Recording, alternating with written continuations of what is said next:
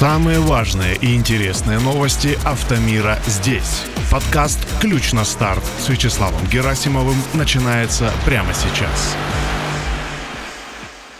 Привет, друзья! Вы слушаете новый эпизод подкаста «Ключ на старт». Как вы знаете, все выпуски записываются в студии про подкаст. Подкасты под ключ для бизнеса.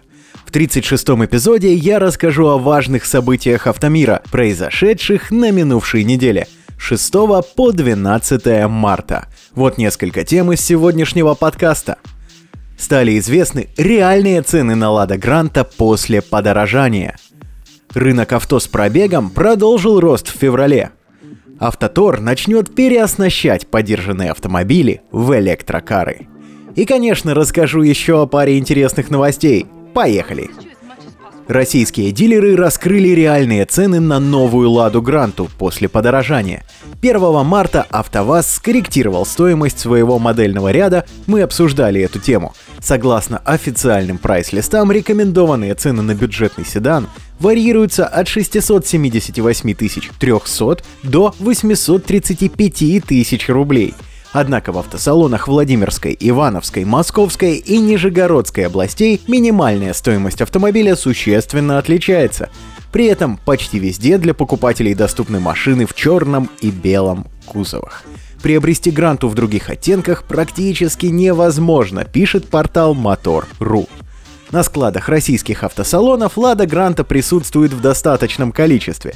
Стоимость базовых отечественных моделей составляет 720-730 тысяч рублей. У некоторых продавцов журналистам все-таки удалось найти штучные экземпляры, окрашенные в красную и синюю палитру. Минимальная стоимость подобных моделей уже достигает 730-740 тысяч рублей – Кроме того, дилеры сообщили, что на складах по большей части находятся только седаны. Лифтбеков из Тольятти практически не привозят. Накануне в АвтоВАЗе сообщили, что для Лада Гранта стал доступен новый оттенок кузова. Специалисты вернули для модели ледниковый цвет – Пантера. Если вдруг, друзья, вы уже обзавелись Пантерой, поделитесь фотокарточками в комментариях. А если серьезно, то рекомендованные ценники очень хочется видеть и в автосалонах – Сколько уж раз я об этом твердил, но твердить не устану. Поживем, надеюсь, увидим. А пока едем дальше. С января по февраль 2023 года продажи легковых автомобилей с пробегом в России выросли на 9,4%, о чем говорится в новом исследовании Автостат Инфо. В абсолютном выражении показатели увеличились с 414 650 до 453 607 единиц соответственно. При этом рост продаж относительно февраля 2022 года составил 15,8%. В феврале на авторынке России росли продажи поддержанных иномарок, плюс 18,4% год к году – а также российских легковушек с пробегом, плюс 9,3% соответственно. Всего в прошлом месяце покупатели приобрели 331 тысячу 30 иномарок, а также 122 577 БУ отечественных машин. Hyundai Solaris остается самым продаваемым автомобилем на вторичном рынке в России. В феврале этого года объем перерегистрации этой модели вырос на 9% к февралю. Второе место в рейтинге вторичного авторынка занимает Kia Rio, которая показала 13% прирост продаж поддержанных машин. На третье место переместился Ford Focus. Перерегистрации модели возросли на 14,7%. В топ-5 самых продаваемых авто с пробегом в феврале вошли две российские легковушки. Это Lada 2114, а также Lada 2107. По объему всех проданных авто с пробегом за отчетный месяц в России лидирует, конечно, «Лада». 106 048 машин с пробегом этой марки было реализовано в феврале этого года, на 9,7% больше, чем за аналогичный период 2022 года. На 14% в тот же период увеличились перерегистрации всех Toyota, а объем продаж поддержанных Kia вырос на 27%. В пятерке автомобильных брендов с наиболее высокими показателями перерегистрации в феврале этого года, конечно, представлены Hyundai. Вторичный авторынок за первые два месяца в этом году уже на 15,6% опередил прошлогодние показатели. Интерес ко вторичке, на мой взгляд, в первую очередь обусловлен неподъемной для многих ценой на новое авто. Не зря в топ-5 засветились ВАЗ-2114 и любимая мною семерка – ну а интерес к народным Hyundai Solaris и Kia Rio понятен, новыми эти авто сейчас купить проблематично. Словом, друзья, вторичка для многих очевидный выход. Однако, напоминаю, подходите к выбору и проверке таких автомобилей с особой внимательностью. Претензии после неудачной покупки вряд ли получится предъявить. Ну а мы пока едем дальше. Компания «Автотор» займется переоснащением поддержанных автомобилей, заменяя в них двигатели внутреннего сгорания на электромоторы, сообщают «Известия». Основатель и основной владелец холдинга Владимир Щербаков рассказал изданию, что речь идет о запуске программы ремоторизации действующего автопарка Калининградской области. Пока что Автотор займется этим в тестовом режиме, пишет портал Автоньюз. Мы предложили правительству, и оно нас поддерживает, сделать для всей отрасли 150 тысяч электрических двигателей разной размерности и систем управления к ним. Это в два раза больше, чем предусматривает концепция автопрома.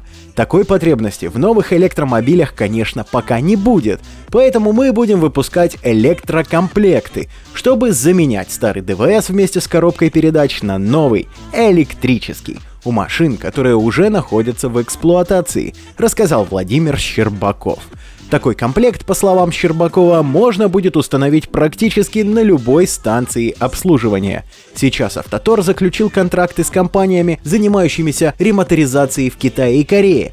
Калининградский автопроизводитель займется доработкой их конструкторских решений – первую очередь планируется заменить ДВС на электродвигатели на корейских автомобилях из автопарка самого Автотора. Как отмечают в компании, это реально сделать практически на любой модели, вне зависимости от производителя и года выпуска. С корейцами все понятно, а вот увидим ли мы обновленные заряженные приоры или те же семерки, которые я сегодня уже упоминал с любовью, с новенькими коробками и электромоторами, вопрос открытый. Если что-то еще узнаю по этой теме, то вам, друзья, обязательно расскажу. А пока едем дальше. Открытие первого дилерского центра бренда Кай, о котором я подробно рассказывал в предыдущем выпуске, в России состоится 16 марта. Как стало известно российской газете, это будет шоурум ГК «Автоспеццентр». Он находится во Внуково. Также пройдет пресс-конференция для СМИ, журналистам покажут седан Е5. Давайте еще раз обсудим для закрепления информации. Модель Kaya E5 представляет собой модернизированную версию уже снятого с производства Cherry Arizo 7 по длине 4666 мм и колесной базе 2700 мм, Kaya E5 относится к сегменту C+, и по габаритам сопоставим с такими автомобилями, как Skoda Octavia, Kia Kerata и Hyundai Elantra. Под капотом Kaya E5 установлен безальтернативный полуторалитровый турбодвигатель мощностью 147 лошадиных сил, который работает в сочетании с вариатором. Компания Автотор объявила о старте серийного производства автомобилей марки Кай недавно, 30 января. На очереди еще три новинки, относящиеся к сегменту SAF. Два кроссовера уже мелькали в новостной хронике. Это Kai X3 и X3 Pro. Их сертифицировали в Казахстане. Третий кроссовер X7 Can Lan. Вопрос у меня всего один. Вы его, друзья, прекрасно знаете. Сколько это будет стоить? Но мы, правда, об этом скоро узнаем. А пока отправляемся к финальной новости. Один из отечественных автодилеров привез на российский рынок новенькие Toyota Yaris 2022 года выпуска и без пробега. Рублевые ценники на новые японские седаны варьируются от 2 миллионов 450 до 2 миллионов 550, передает российская газета – в объявлениях о продаже новых Toyota Yaris указывается, что под капотом седанов скрывается полуторалитровый 105-сильный атмосферник, сочетающийся с вариатором. В перечне доступного для автомобиля оборудования заявлены водительская и пассажирская подушки безопасности, центральный замок, бортовой компьютер, задний парктроник, кондиционер, 64-цветная контурная подсветка салона и современная мультимедиа. По своим габаритам Toyota Yaris немного компактнее Corolla. Седан базируется на глобальной платформе DNGA от принадлежащей Toyota Daihatsu. Это разновидность основной архитектуры TNGA, на которой построены Toyota Camry, RAV4 и другие популярные авто Toyota. Новенький Ярис за 2,5 миллиона рублей – это находка, друзья. Ищущим настоятельно рекомендую присмотреться к объявлениям в классифайдах. А на этой неделе у меня тем временем все. С вами был Вячеслав Герасимов. Подкаст «Ключ на старт». Напоминаю, все анонсы и важные автомобильные события недели публикуются в телеграм-канале и в сообществе подкаста ВКонтакте. Называются они, само собой, «Ключ на старт». Ищите в поиске мессенджера и соцсети. Спасибо за внимание, удачи на дорогах, пока!